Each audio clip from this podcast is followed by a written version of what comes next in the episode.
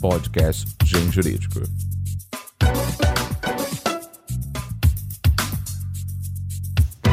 Olá, ouvintes do Mundo Jurídico. Meu nome é Daniela Oliveira e eu sou editora do Grupo Gen, editora forense. Estamos aqui hoje para mais um podcast do Gen Jurídico. Temos a honra de receber hoje para o nosso bate-papo a professora Ana Paula de Barcelos, mestre e doutor em Direito Público pela Faculdade de Direito da UERJ, onde é professora titular de Direito Constitucional. Ela também é pós-doutora pela Universidade de Harvard. A professora vai falar um pouco com a gente sobre alguns temas que estão sendo muito comentados nesse momento de crise, como o decreto de calamidade pública, a competência para regular as questões de saúde, os efeitos e procedimentos das MPs que estão sendo publicadas agora, e vai explicar um pouquinho como funciona o poder executivo e o processo de impeachment no Brasil. Mas antes da pauta, um breve recado. Apresente o nosso podcast do Gen Jurídico para um amigo ou alguma amiga que ainda não conhece. Vamos aumentar o tamanho da podosfera. Olá, professora. É um grande prazer conversar com a senhora, apesar desse momento complicado pelo qual a gente vem passando. A pandemia causada pelo vírus Covid-19 realmente tem impactado a vida de todos nós, acho que aqui no Brasil e no mundo inteiro, né? No dia 20 de março, nós tivemos a publicação do decreto de, do estado de calamidade, com o objetivo de permitir que o governo tenha melhores condições de lidar com essa crise. O que é esse decreto e quais são os efeitos dele? Olá, é um prazer estar aqui. Eu quero agradecer né, essa oportunidade de a gente estar conversando. Então vamos lá, né? A primeira questão envolve o decreto do estado de calamidade, afinal de contas, né, qual é o efeito desse decreto, para que, que ele serve. E aqui é importante a gente destacar desde logo que o decreto de que se trata aqui é um decreto legislativo, não é um decreto do presidente da República, não é um ato do Poder Executivo. É um ato do Congresso Nacional, na verdade, o decreto legislativo é uma competência privativa do Congresso Nacional, é, que né, decretou, né, é o número 6 de 2020, decretou esse estado de calamidade. E para quê? Né? Para que, que foi feito isso e qual é o efeito disso? O efeito disso é acionar a exceção é, prevista na Lei de Responsabilidade Fiscal, na Lei Complementar 101 de 2000, que admite, diante de uma situação de calamidade pública, a não aplicação de determinadas exigências em relação, por exemplo, atingimento de resultados fiscais, é, regras que se aplicam em todo, em todo tempo, né? Aos estados, União, DF, municípios, do ponto de vista fiscal, elas ficam excepcionadas num momento de calamidade pública. Então, esse decreto legislativo ele foi aprovado para essa finalidade, para dar mais flexibilidade financeira e orçamentária para o poder público, para todos os entes da federação, na verdade, é, enfim, praticarem os atos que considerem necessários para o enfrentamento da pandemia. E aí é preciso a gente lembrar que, na verdade, o conteúdo mesmo desses atos, o que, que os, o poder público, os poderes públicos é, vão fazer, isso foi previsto aí numa lei, né, na Lei 13.979, que é até anterior a, ao decreto legislativo, e que vai, enfim, apresentar uma série de possibilidades de medidas que podem ser adotadas pelas autoridades competentes, não só da União, mas de outros entes. A gente depois vai falar um pouquinho de federação, é, mas a Lei 13979 é que trata desse assunto. O Decreto Legislativo 6 ele, ele flexibiliza, quer dizer, ele aciona essa exceção da Lei de Responsabilidade Fiscal para excepcionar algumas das exigências que estão previstas ali. Lembrando que existe uma competência da União é, de natureza político-administrativa, lá do artigo 21 da Constituição, que é a competência de lidar né, com as calamidades públicas. E é interessante que o dispositivo, o inciso 18, trata da. menciona expressamente secas né, inundações, mas de forma mais geral, a União tem essa competência né, de fazer esse, esse enfrentamento geral da, das calamidades públicas. Então, a Lei 13979 trata das providências.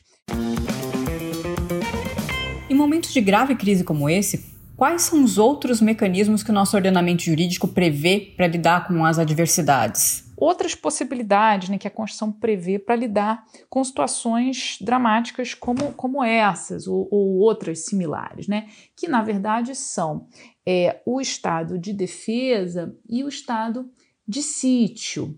E aí é, é, importante a gente saber, eles estão previstos constitucionalmente, né, o estado de defesa e o estado de sítio, os artigos 136 e 137, e o estado de defesa, ele na verdade, nos termos da Constituição, ele é decretado pelo presidente, ele tem que ouvir os conselhos da República de Defesa, e é, é, como é que a Constituição desenha esse mecanismo né, para lidar com situações de exceção? Desenha, diz o artigo 136, um decreto de estado de defesa que é destinado a viger em locais restritos determinados para restabelecer a ordem pública ou a paz social ameaçadas por grave ou iminente instabilidade institucional ou atingidas por calamidades de grandes proporções na natureza. Então, a, o Estado de Defesa tem essas duas é, visões, né? Problemas institucionais, quer dizer, conflitos institucionais, insurreições, alguma coisa desse tipo, e também calamidades é, não causadas pelo homem, digamos assim, não causadas pelas instituições. O que a, a, a, a pandemia que a gente está vivendo poderia perfeitamente ser enquadrada. E aí a Constituição prevê algumas. É, restrições desde logo, né, restrições ao direito de reunião, a sigilo de correspondência, sigilo de comunicação telegráfica, telefônica e tal, uso temporário de bens e serviços públicos. Algumas coisas, como por exemplo essa questão de uso de bens e serviços, é, foram previstas na Lei 13979, mas a opção não foi pelo uso do estado de defesa, e aí veja, o estado de defesa seria decretado pelo presidente, teria um prazo, é, e o Congresso apreciaria posteriormente. No caso do que aconteceu, a lei foi elaborada, quer dizer, houve um, uma mensagem do executivo, mas a lei foi elaborada diretamente pelo próprio Congresso, a lei 3979. Então, o modelo não foi o do estado de defesa. E uma outra possibilidade que a Constituição prevê é do estado de sítio, do artigo 137. Quer dizer, o que, que a Constituição diz, né? Que se o, o, a, a, o Estado de Defesa não der conta de solucionar o problema, ele pode, é, o presidente pode solicitar ao Congresso autorização, aí uma autorização prévia para o estado de sítio, e aí o estado de sítio, então, ele, ele é uma, uma situação, digamos assim, mais grave do que a, a, o estado de defesa, ele vai ser usado quando o estado de defesa não resolveu, ou, e aí a, a outra hipótese, declaração de guerra né, ou resposta à agressão armada estrangeira. Então, um contexto mais específico de conflito armado é, com com estados estrangeiros. E aí a, a Constituição prevê uma, uma série de outras restrições a direitos possíveis no contexto do estado de sítio. E nenhuma dessas fórmulas que a Constituição prevê foi adotada, é, foi adotada uma outra solução, uma solução, digamos assim, mais ordinária, que é por meio de uma lei elaborada pelo Congresso, que, embora quer dizer, prevendo restrições bastante abrangentes né, diante da, da, da, questão sanitária, da ameaça sanitária, temporárias, obviamente, mas a previsão foi feita por meio de lei. Então, é, essa crise, né, ela acabou sendo, está sendo né, delineada e o enfrentamento dela, não por nenhum desses dois mecanismos que a Constituição prevê, sim, mas é, por uma solução, digamos assim, mais convencional, quer dizer, uma lei é, aprovada pelo Congresso, sancionada pelo presidente, que está sendo aplicada, e aí também os, os, outros entes da federação vão aplicando é, essas medidas que estão previstas nessa mesma lei. Professora, para que as pessoas possam entender um pouco mais a questão da federação e a relação dos entes federados, explica para a gente se existe alguma hierarquia entre União, Estados e municípios. Então, esse é um tema, né, o tema da federação, que tem sido no, no contexto dessa pandemia super, super discutido. Né? Então, acho que seria legal é, entender um pouquinho, né? Às vezes as pessoas têm uma ideia equivocada de que existiria uma, uma hierarquia né, entre União, Estados e DF, municípios, como se a União fosse mais e, e os estados DF, municípios fossem menos, o que absolutamente não é verdadeiro. Quer dizer, o que, que é uma federação no modelo é, constitucional, que é o modelo que nós adotamos no Brasil, e aí desde a primeira Constituição republicana. Uma federação é um, um, estado, como a gente diz, um estado composto, um estado em que há de, mais de um centro de poder político e cada centro desse é autônomo, né? Então não existe hierarquia entre os entes da federação. Portanto, não existe hierarquia entre a União, os estados é, o, e os municípios. Em alguma medida, o DF também tem uma certa autonomia no Brasil, embora no Brasil atual, embora isso não seja tão comum nas federações.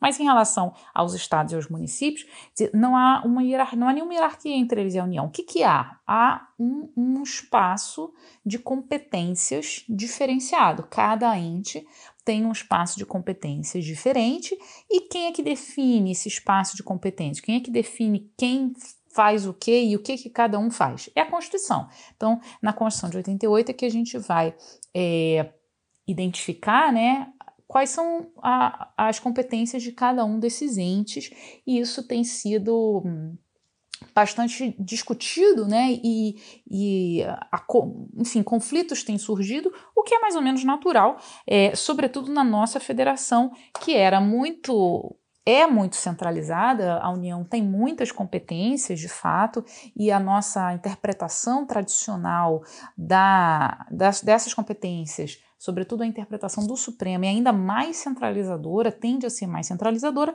e o que a gente observou nesses, nessas semanas aí da pandemia foi, na verdade, um, um certo protagonismo de estados e municípios que, com fundamento na, na Lei 13.979, na lei federal, é, começaram a praticar atos, começaram a editar atos normativos, em geral, é, decretos, né, para implementar políticas de, de enfrentamento, de é, confrontamento aí do, da, da pandemia e do risco sanitário. E aí as questões começaram a surgir. E a, a, primeira decisão que a gente tem né, do plenário do Supremo Tribunal Federal sobre este assunto, nesse contexto da pandemia, foi na ADIM 6341. O que, que aconteceu? Né? O que, que essa ADIM é, discutia? A ADIM discutia a validade de uma medida provisória, 926, que alterou a Lei 13.979, e o, o requerente da ADIM, ele alegava que a a MP e a lei teriam concentrado excessivamente na União competências é, de fato, a CMP tentou centralizar mais na União a, as competências para tomar decisões em relação ao enfrentamento da pandemia, nas agências reguladoras e tudo mais, não visa e tal. É, e alegava o requerente. Isso teria violado as competências dos estados e dos municípios no particular, que têm competências concorrentes e suplementares para é, dispor sobre saúde pública. Muito bem, o relator dessa ADIM, o ministro Marco Aurélio. O ministro Marco Aurélio, monocraticamente, disse o seguinte: olha, não, não visualizo inconstitucionalidade. Por quê? Porque o artigo 3 da Lei 13979, que não foi alterado na sua cabeça pela tal medida provisória, ele diz expressamente que as é, medidas aqui previstas vão ser editadas e praticadas e levadas a cabo pelas autoridades competentes. E é claro que estados e municípios têm, são autoridades competentes na medida em que a Constituição é, lhes confere competências concorrentes na matéria de saúde pública. Então, disse o ministro relator, eu não visualizo inconstitucionalidade. Porém, por é, para fins didáticos, para fins pedagógicos, ele disse na liminar, eu vou aqui então dizer expressamente, dar uma interpretação conforme, que é, as competências concorrentes e suplementares de estados e municípios devem ser preservadas. Muito bem, esse foi o entendimento do ministro relator. A liminar foi submetida ao plenário, foi referendada pelo plenário, mas o plenário acrescentou ainda um, um ponto em relação ao parágrafo 9 desse artigo 3 é, que trata da fixação pelo Poder Executivo, por decreto, dos serviços essenciais, quer dizer, o que, que precisaria estar aberto, né? É, o, o Supremo disse: olha, o presidente tem sim competência para prever por decreto quais são esses serviços essenciais, porém, é, isso não prejudica, em qualquer caso, deve estar resguardada as competências concorrentes suplementares de estados do DF dos municípios. Portanto, é, o que, que significa isso na prática? Né? Na verdade, a gente ainda não sabe perfeitamente, porque a, o Supremo disse, e aí pelo seu plenário, de que as, os, ah, os estados, DF e os municípios têm competência concorrente em matéria de saúde e, deve, e esta competência deve ser respeitada.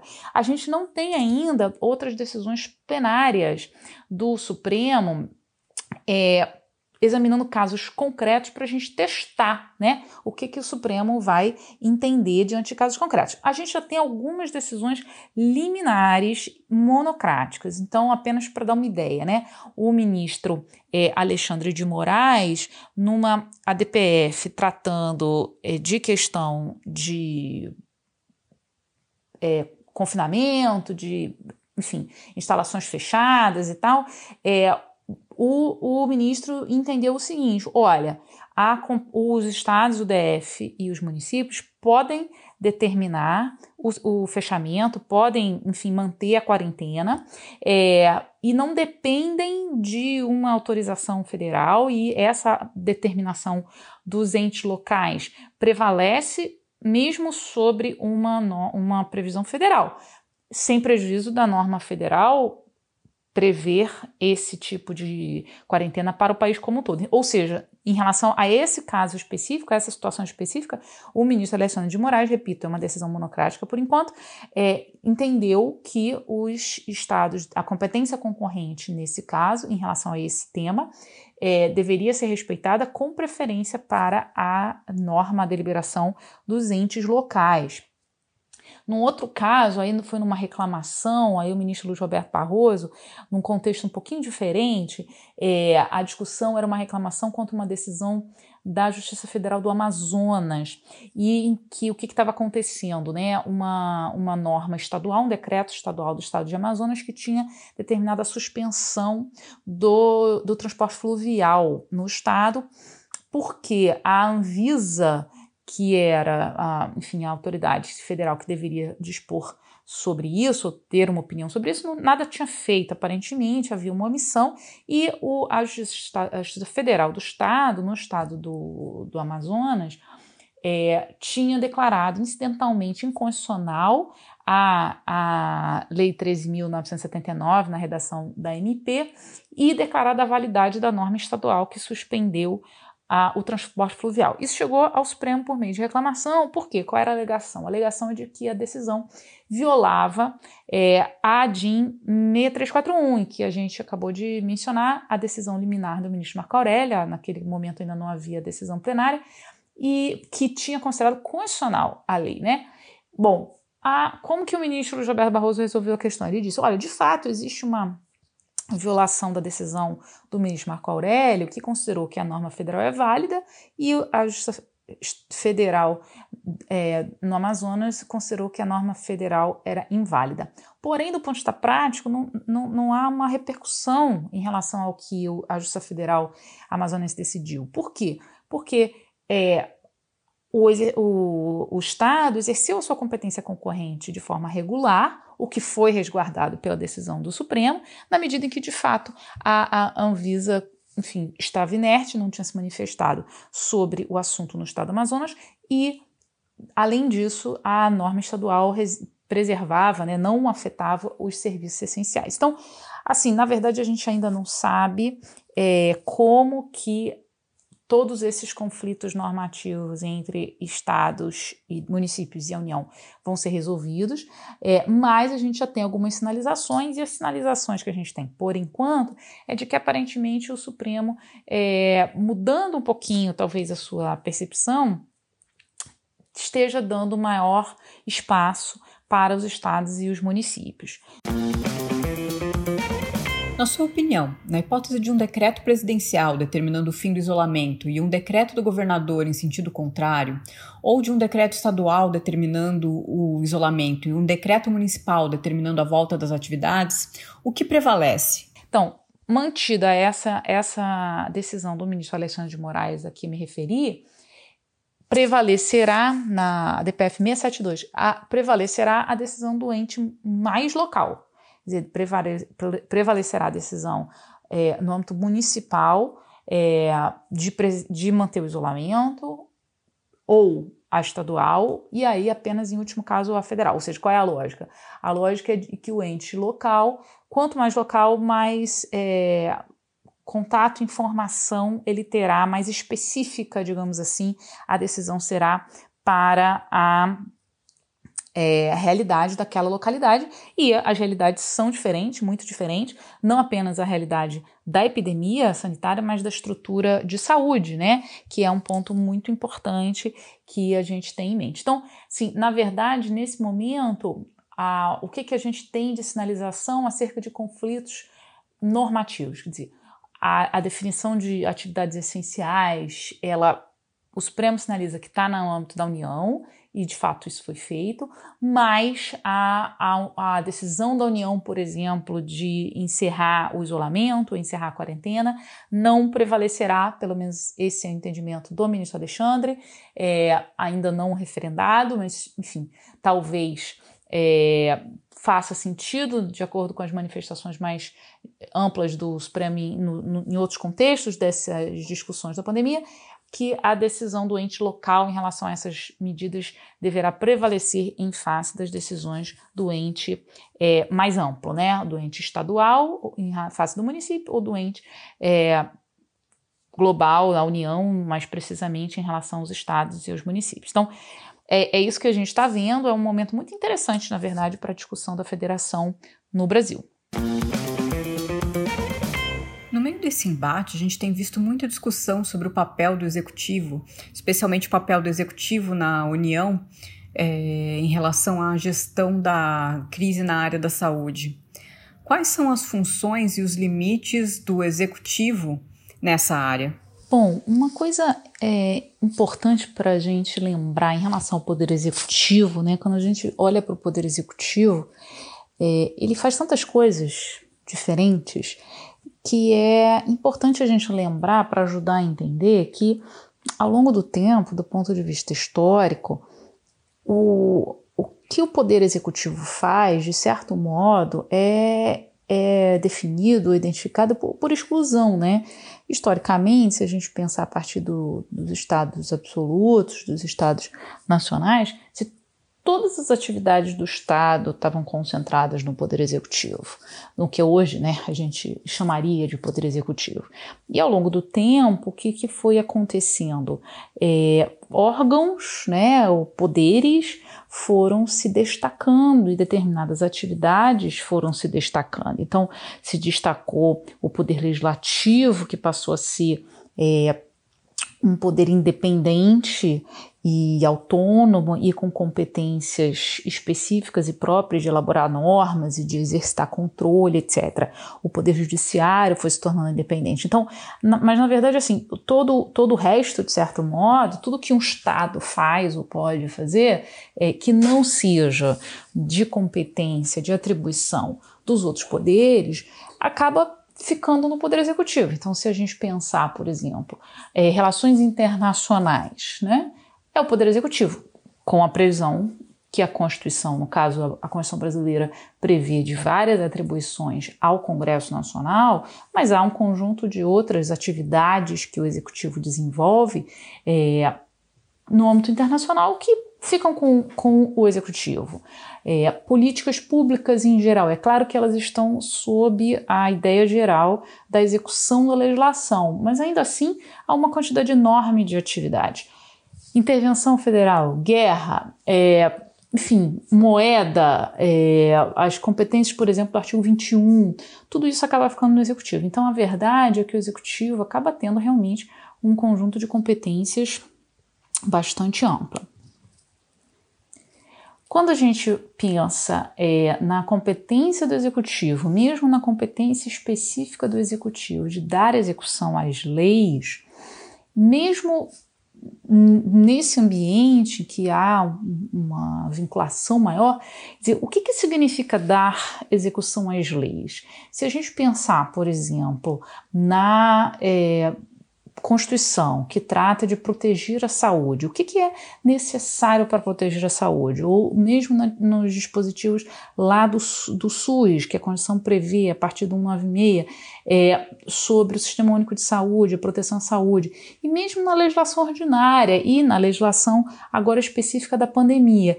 Há, há um conjunto de previsões legais, ou seja, aprovadas pelo Congresso Nacional, mas que dão poderes muito amplos ao, ao Executivo. Então, a pergunta, né, o que que o, o executivo, e aí a gente está falando do executivo federal, mas também do executivo estadual, do DF, do município, porque na realidade há uma competência concorrente em matéria de saúde.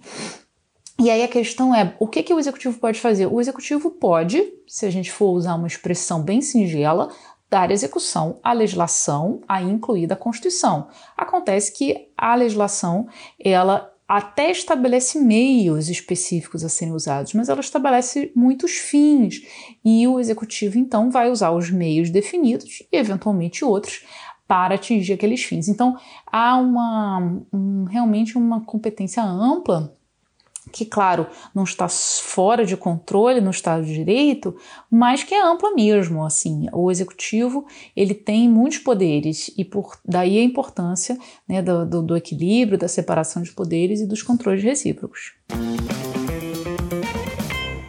Professor, inclusive uma das competências da, do Poder Executivo, nesse caso do Presidente da República, é a possibilidade de emissão de MPs, Nesse momento de pandemia, a gente está tendo aí uma enxurrada de medidas provisórias cuja validade se inicia no momento em que elas são publicadas. A professora podia explicar um pouquinho o que são essas MPs? Bom, um outro tema importante que está sendo muito discutido hoje no contexto da pandemia é o das medidas provisórias. Então é importante a gente ter é, algumas informações básicas sobre esse assunto, quer dizer, o que, é a medida provisória? A medida provisória é um ato que é expedido pelo chefe do executivo, no caso o chefe do executivo federal, o presidente da República, mas que tem de imediato efeito de lei. Portanto, ele ele altera a ordem jurídica, ele inova na ordem jurídica, como se uma lei fosse, mas ele, na verdade, é um ato do Poder Executivo que tem que ser submetido de imediato ao Congresso Nacional, que vai então deliberar sobre a conversão realmente desse ato, dessa medida provisória numa lei ou não. E a medida provisória, então, tem algumas características importantes. Primeira, as primeiras dizem respeito ao cabimento. Quando é que o presidente da República, quando que o chefe do executivo pode usar uma medida provisória? Primeiro, é necessária a presença de dois requisitos gerais, que são a relevância e a urgência. A relevância, se tem um componente político, né, discricionário bem grande, e a urgência em certa medida também, mas a urgência, em geral, é o que, que se considera urgente? Se a questão precisar né, efetivamente ser tratada de forma a não poder esperar 100 dias, que é o tempo de tramitação constitucional de um projeto de lei em regime de urgência, isso faz sentido então ser tratado por medida provisória. Além disso, a Constituição lista uma série de assuntos que se estão vedados às medidas provisórias. Portanto, independentemente da questão de relevância e urgência, a medida provisória não pode tratar de assuntos como nacionalidade, como cidadania, direito penal, matérias reservadas à lei complementar. É, isso tudo está previsto no artigo 62 da Constituição. Muito bem. Então, editada a medida provisória, o que, que acontece? A Constituição prevê é, que há essa medida vai produzir efeitos durante 60 dias, que podem ser prorrogados apenas uma vez, né? E, portanto, a gente está falando de um prazo máximo de 120 dias. Que, se não é, forem. Se, se nesse prazo de 120 dias não houver a conversão, ou seja, o Congresso Nacional não é, deliberar pela transformação dessa medida provisória numa lei propriamente dita, essa medida provisória, findo o prazo, perderá a eficácia. E isso tem acontecido, né, com algumas medidas provisórias, sobretudo medidas provisórias que estavam pendentes antes da pandemia começar, quer dizer, que tinham sido editadas e não tinham sido ainda apreciadas pelo Congresso Nacional. Gente tem visto várias MPs que acabam sendo amplamente modificadas ou perdendo a validade pela falta de apreciação no Congresso no prazo previsto na Constituição. Na maioria das vezes, não se tem um decreto para regular os efeitos dessas MPs. Como que ficam as relações jurídicas que se estabeleceram durante essa vigência? Por exemplo, contratos de trabalho, acordos individuais ou coletivos que foram celebrados com base em regras que perderam a validade? Bom, é, o que, que acontece? Com aquilo que foi praticado, os atos que foram praticados durante a vigência dessas medidas provisórias que perderam a eficácia porque não foram convertidas em lei. Quer dizer, o que, que acontece? E aqui é um ponto muito interessante. A, o regime atual das medidas provisórias não é o mesmo que foi editado com a Constituição de 88, em 5 de outubro de 88. Houve uma, uma ampla reformulação pela emenda constitucional 32 em 2001. E um dos pontos importantes que foi reformulado diz respeito a essa situação do que, que acontece com os atos é, que foram praticados, as relações jurídicas estabelecidas durante a vigência da MP, que vem a perder a eficácia por não ter sido convertida em lei. Na redação original da Constituição de 88, a solução era o Congresso Nacional regulamentará por meio de decreto legislativo. Só que o problema é que o Congresso Nacional raramente regulava alguma coisa e as situações ficavam um pouco no limbo jurídico, né? Elas eram válidas, não eram e tal. O que que a emenda 32 fez? Ela, ela inverteu isso. Ela disse o seguinte: olha, o Congresso Nacional pode regular essas situações por meio de decreto legislativo do jeito que ele achar melhor. Porém, se ele não fizer nada, se ele não regular de forma diferente ou específica, essas relações que foram constituídas durante a vigência da MP permanecem válidas, ou seja, ficam válidas, é, são preservadas e ficam protegidas. Então, hoje em dia, quer dizer, as medidas provisórias que perderam eficácia, aquilo que foi feito durante a sua vigência fica valendo, assim como fica valendo aquilo que foi, foi feito, praticado durante a vigência de uma lei que veio a ser revogada posteriormente, por exemplo. Então, essa é a solução da Constituição atual, da, da redação atual da Constituição para esse problema. Muito bem, isso diz respeito né, ao, ao, à questão dos, das medidas provisórias não convertidas, mas o que, que acontece quando as medidas provisórias chegam, né? Quer dizer, o presidente edita e remete de imediato para o Congresso. A Constituição exige que haja um momento inicial dentro do Congresso, numa comissão que vai apreciar se há relevância urgência. Se essa comissão considerar que há relevância urgência, aí sim vai é, começar a tramitação da medida provisória propriamente dita na Câmara e depois no Senado. Muito bem. O que está acontecendo agora, que está sendo muito discutido no âmbito da DPF 661, que foi é, ajuizada perante o Supremo? O presidente da República ajuizou essa medida para pedir ao, ao Supremo que suspendesse o prazo né, é, das, da, de, de, deliberação, o prazo constitucional de deliberação das medidas provisórias, enquanto que não dissessem respeito à questão do coronavírus, da calamidade, é, enquanto a calamidade estivesse é, acontecendo, com o fundamento de que essas medidas provisórias anteriores né, estão perdendo eficácia e não estão sendo convertidas porque o Congresso Nacional, claro, está, enfim, completamente envolvido na questão de, de lidar com as medidas provisórias que estão diretamente ligadas com o, o, enfrentamento da pandemia. Bom, o Supremo, então, é, interessantemente,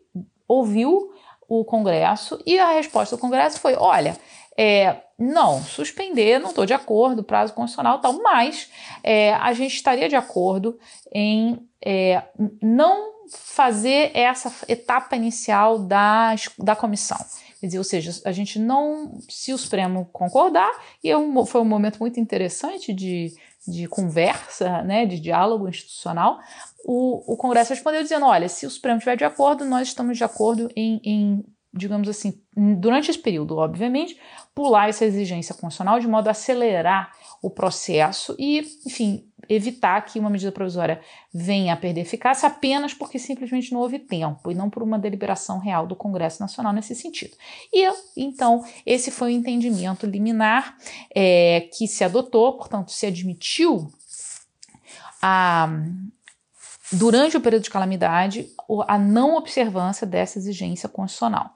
A questão já foi submetida ao plenário, mas o julgamento ainda não foi concluído e aparentemente a maioria entende é, nesse mesmo sentido, ou seja, não autorizando a simples suspensão do prazo constitucional pelo fato da calamidade pública, mas autorizando essa exceção do procedimento interno dentro das casas legislativas para é, superar né, esta fase inicial que a Constituição exige, de modo a acelerar um pouco o procedimento. Ah, nesse momento que eu estou gravando, que é, é dia 24 de abril, Ainda não houve uma decisão final, porque o processo foi suspenso, mas já há uma maioria nesse sentido. Portanto, é interessante né, que o Supremo, e aí, nesse diálogo com o Congresso, entendeu, pelo menos aparentemente, vai entender possível excepcionar esta previsão da, da comissão inicial, mas não o entender que é, as, os prazos poderiam ser suspensos.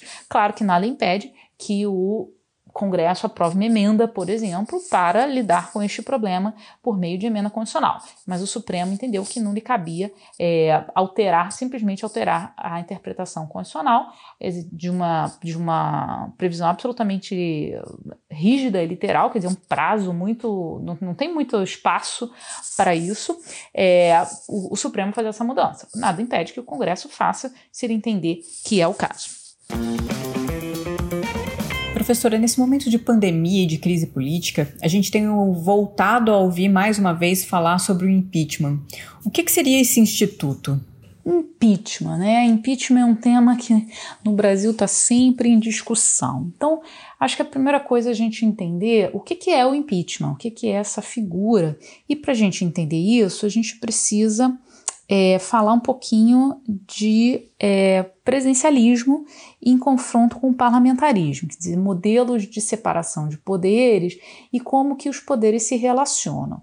Se a gente pensar, e aí é, é preciso colocar a questão na perspectiva histórica, a, prim a primeira forma né, de relacionamento entre o poder executivo e o legislativo que se desenvolveu, e aí estou falando a partir do Estado moderno, é, foi o parlamentarismo. E no parlamentarismo, nas suas múltiplas formas, quer dizer, cada parlamentarismo é um parlamentarismo, mas há algumas características é, em comum que permitem a identificação desse sistema de governo. Dizer, uma delas é a interdependência. Então, na verdade, o que acontece no parlamentarismo é que o chefe de governo, o chefe do governo, primeiro-ministro, em geral, assim denominado, ele depende politicamente da confiança do parlamento. Ou seja, o que, que significa? Ele é escolhido pelo parlamento e ele se mantém no cargo apenas enquanto o parlamento está alinhado politicamente com ele. E aí o juízo que se faz é, é puramente político. Se, se o, o parlamento não está de acordo com alguma é, manifestação dele ou qualquer coisa que o parlamento esteja desconfortável com a condução política dele, o parlamento simplesmente pode, a maioria parlamentar pode destituir o governo e, e escolher um outro. Então, por isso é que no parlamentarismo se denomina é, a relação entre executivo e legislativo de uma interdependência, de uma separação flexível, porque na realidade o governo depende da confiança política, do alinhamento político com o parlamento. A é, fórmula presidencial, o presidencialismo, ele já parte de uma premissa diferente. Ele parte da premissa de que existe uma separação rígida entre os poderes. Portanto, um dos aspectos da separação rígida é a impossibilidade de um governo, de um, de, do governo dissolver o parlamento, que é possível no, no, parlamentarismo em determinadas hipóteses, e igualmente de o legislativo dissolver o é, governo, o executivo. Então há uma separação rígida, cada um é eleito, cada um segue o seu caminho e o, o eleitorado a cada, a cada pleito é que vai ser o juiz. Bom, é, isso, esse modelo presidencialista seria o, o presidencialismo é, que adotasse uma separação rígida no seu, no seu nível máximo, né, uma separação rígida absoluta, ou seja, nenhuma hipótese é, de interferência de um poder sobre o outro. O modelo norte-americano, no qual o nosso brasileiro bebe, não adota um sistema absolutamente rígido. Ele existe a possibilidade dessa figura chamada lá de impeachment, que a gente importou e que se chama de crime de responsabilidade. O que, que é isso? E aí o confronto com o parlamentarismo é importante para a gente entender. O crime de responsabilidade é uma figura híbrida, e isso acaba, claro, causando uma certa confusão, mas ele não é o juízo meramente político típico do parlamentarismo. Não, não, é, não é essa a, a estrutura. Assim, não é o simples fato de o Congresso, a maioria parlamentar, estar em desacordo político com o executivo que autoriza a instauração de um crime de responsabilidade. Há um componente. Mas aí, bom, mas o que, que significa dizer que é um, uma figura híbrida? Ele é uma figura híbrida porque a Constituição traz é, hipóteses é, tipos, digamos, de crime de responsabilidade e prevê que eles deverão ser disciplinados em lei. Portanto, é híbrido no sentido de que ele tem uma dimensão política, claro que tem, inevitável, porque, enfim, o órgão né, processante é um órgão político, é, mas ele tem uma, um viés jurídico também. Então, ele é híbrido, ele não é totalmente jurídico, ele não é um, um, tipo penal clássico, com todas as suas características, evidentemente, mas ele também não é um juízo puramente político é, nos moldes dos sistemas parlamentares. Então, é preciso ter aqui um certo cuidado para fazer essa distinção não, nem tanto a um, a um mar, digamos assim, não se trata de um juízo puramente político, de, enfim, de insatisfação, de, de discordância com o chefe do executivo, e também não se trata de um processo penal típico, mas é, há um ponto, é um ponto intermediário. Então, a, o impeachment é, na verdade, esse ponto intermediário, essa figura híbrida que demanda esses requisitos técnicos jurídicos em conjunto, juntamente com uma avaliação política que vai ser sempre inevitável. E segundo o nosso ordenamento jurídico, o que seria o crime de responsabilidade? Bom, e o que a Constituição brasileira diz, né, é, sobre o crime de responsabilidade? A Constituição, em relação ao chefe do Executivo Federal, ou seja, o presidente da República. A Constituição prevê no artigo 85 o que, que são os crimes de responsabilidade e lista, né? É, são crimes de responsabilidade, atos do presidente que atentem contra a Constituição, especialmente contra a existência da União, livre exercício do legislativo, do judiciário, do MP, dos poderes constituídos das unidades da federação, exercício de direitos políticos, individuais e sociais, segurança interna do país, probidade na administração, lei orçamentária e cumprimento das leis e decisões judiciais. Esses são os é, tipos previstos pelo artigo 85, que remete à lei que deverá, então, disciplinar, definir esses tipos e disciplinar o processo e o julgamento. A lei que trata desse assunto é a Lei 1079, é uma lei originariamente é, de 1950, que foi alterada mais recentemente, nos anos 2000, em 2000, para é, disciplinar ou detalhar, ampliar os crimes contra a lei orçamentária. Então, o que, que essa lei faz? Essa lei pega cada um dos incisos do artigo 85 e vai detalhando é, o que, que vai ser considerado crime de responsabilidade, por exemplo, contra a existência da União, contra o livre exercício dos poderes constitucionais, contra os crimes, contra os direitos políticos, individuais e sociais, contra a segurança interna, contra a probidade, contra a lei orçamentária guarda e emprego de dinheiro público e contra o cumprimento de decisões judiciais. E, e, há uma listinha, né? É claro que são tipos muito mais abertos do que um tipo penal clássico deve ser, ou se espera, né? Às vezes o tipo penal não, também não é tão fechado assim, mas enfim, ele, ele é mais aberto, mas não é, é totalmente, enfim, aberto no sentido de que qualquer coisa que eu é, ache e eu discorde do presidente pode se transformar num crime de responsabilidade. Então, por exemplo, né, crimes contra a existência, contra o exercício dos poderes constitucionais. Então, é o artigo 6 da lei, que vai, uma das hipóteses é tentar dissolver o Congresso Nacional, o impedir a reunião é, ou funcionamento das câmaras, por exemplo, usar de violência ou ameaça contra algum representante da União, para afastá-lo da, da Câmara, permitir que força estrangeira transite pelo território do país. Então, é esse tipo de usar de violência ou ameaça para constranger juiz, jurado, é, a proferir determinado despacho, etc, etc. Portanto, esses são alguns exemplos do que tem, consta aqui do artigo 6 da lista de crimes contra o livre exercício dos poderes constitucionais. Portanto, não é uma coisa assim tão singela, né? De, enfim, qualquer coisa. E aí é preciso a gente ter uma certa, uma certa percepção de que existem coisas. É, embora as fronteiras não sejam tão rígidas, existem coisas que estão no campo puramente da política, do, do desacordo político, enfim, muito desacordo, mas que não chegam a caracterizar crime de responsabilidade. E outras que vão estar mais na fronteira. É claro que o juiz disso vai ser o próprio Congresso Nacional, na forma do procedimento que a Constituição prevê.